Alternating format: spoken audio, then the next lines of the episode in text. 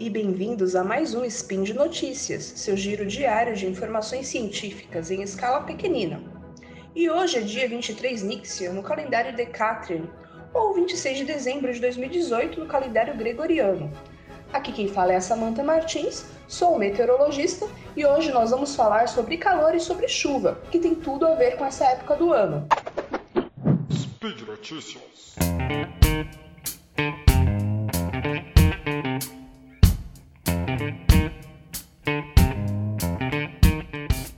Astronomicamente falando, o solstício de verão ocorreu no dia 21 de dezembro, às 19 horas e 22 minutos. Só que quem estuda climatologia considera o ano dividido em trimestres bem certinhos. E o trimestre que corresponde ao verão aqui no hemisfério sul é o trimestre DJF, dezembro, janeiro e fevereiro. Bom, eh, na maior parte do Brasil, a gente não consegue notar diferenças claras entre verão e inverno. Falo aí, ali das regiões bem próximas à linha do Equador.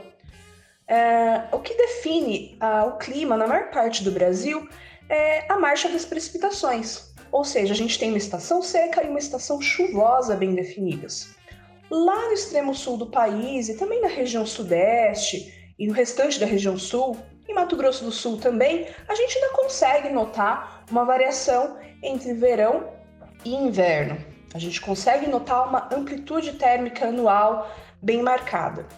Bom, uh, a gente já começou a ter aí notícias, né, falando sobre chuva, chuvas intensas, uh, transtornos em grandes cidades, como em São Paulo, por exemplo.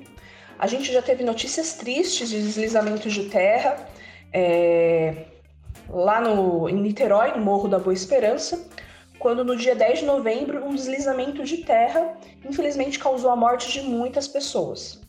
É, esses problemas, infelizmente, são comuns anualmente e a gente começa a ouvir falar muito sobre eles nessa época do ano. É, deslizamentos de terra ocorrem porque chove persistentemente ao longo de vários dias, então essa chuva vai se acumulando naquela região, a terra vai ficando encharcada e ela, encharcada, fica mais pesada, desce morro abaixo, levando infelizmente tudo que encontra. Então aí temos um problema de ocupação do espaço físico, né, que precisa ser melhor debatido, é claro. E as enchentes, elas vão acontecer de qualquer maneira e elas são agravadas nas grandes cidades devido à questão da impermeabilização do solo. Em São Paulo, por exemplo, nós temos é, vias de grande movimento ao redor de ao, ao lado de rios e os rios alagam com a chuva e acabam é, causando vários transtornos aos motoristas. Mas só que a notícia dos últimos dias que mais chamou a atenção foram os tais 80 graus em Antonina. 80 graus Celsius? Como assim? Para tudo. Bom, na verdade, esse valor nunca foi medido em Antonina e em nenhum outro lugar do mundo. Uh, esses polêmicos 80 graus Celsius correspondem a um índice, um valor calculado, chamado de índice de calor. Esse índice de calor foi desenvolvido por cientistas da NOAA, National Oceanic and Atmospheric Administration, órgão máximo de meteorologia lá dos Estados Unidos. Esse índice vai relacionar a temperatura medida e a umidade relativa.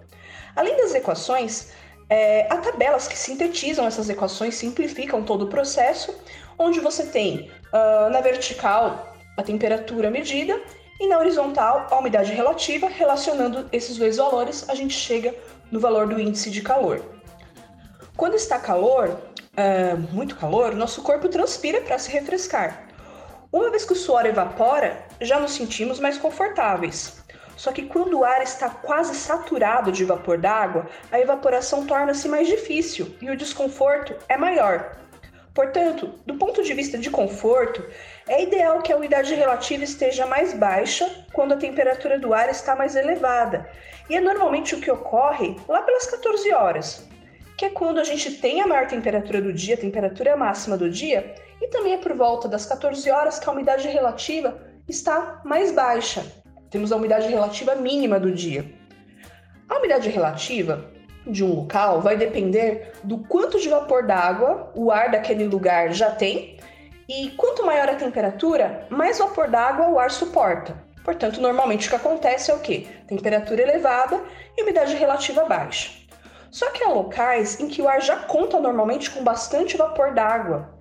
Cidades é, próximas ao litoral, regiões próximas ao litoral, como é o caso de Antonina, e áreas florestadas também, densamente florestadas, como temos no Brasil, na região norte. Sendo assim, imagine um local bastante úmido que também está bastante quente. Na tarde do dia 18 de dezembro, a temperatura em Antonina estava um pouco superior a 40 graus e a umidade relativa estava ali perto dos 80%.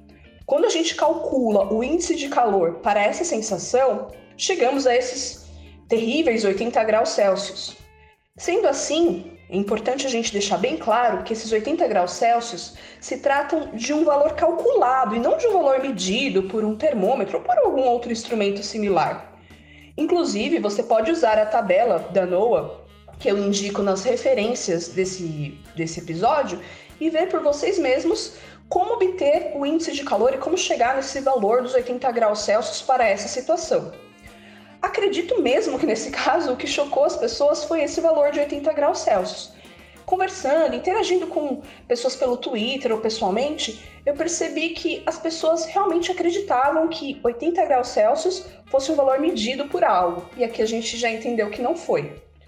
Um problema nas notícias sobre o caso de Antonina, sobre esse caso específico, também foi o emprego errado da expressão sensação térmica.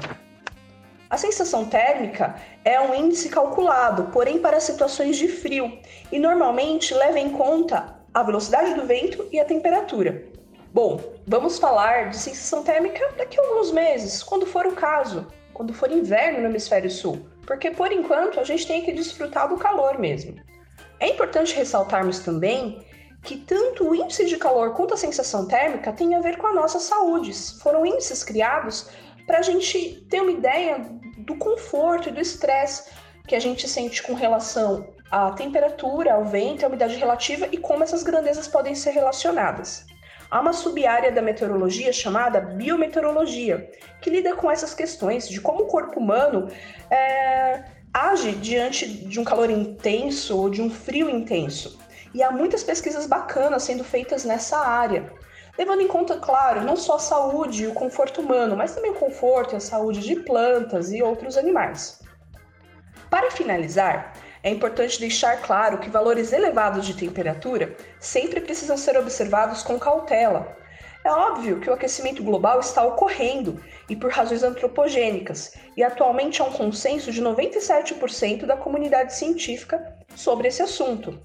É muito certo de que os recordes de temperatura, que são frequentemente superados, têm relação com o aquecimento global que se intensificou nas últimas décadas. Mas aqui nesse caso, a gente está falando apenas de um evento, de um único dia e de uma determinada cidade.